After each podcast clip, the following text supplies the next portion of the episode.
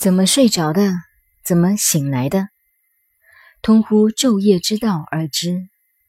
昼夜就是阴阳，明白了白天黑夜的道理，就知道了《易经》的大学问。真研究起来，昼夜的道理就很难懂了。我常问学禅打坐的人，活了五六十岁，知不知道自己是怎么睡着的，又是怎么醒来的？的确不知道。如果答复得出来，这个人就懂了道。又如禅宗讲的本来面目，从来没有人自己看到，镜中照出来的也是反面的，不是本来的。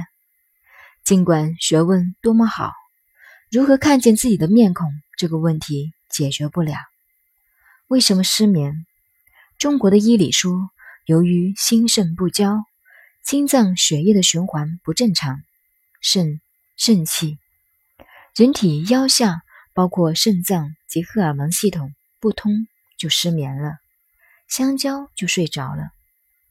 现代医学又说，氧气不够就打鼾欠，足了就醒来，但都不能解释这个问题。如何睡着或如何醒来，还是不知道。所以昼夜的问题还是一个大问题。再看生物世界。夜间活动的生物很多，活动的也更厉害。尤其到了山野间，就会知道这一现象。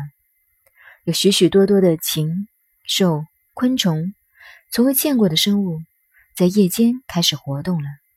它们的生命不需要白光，喜欢黑光。从这一点可以看见，昼夜问题非常大。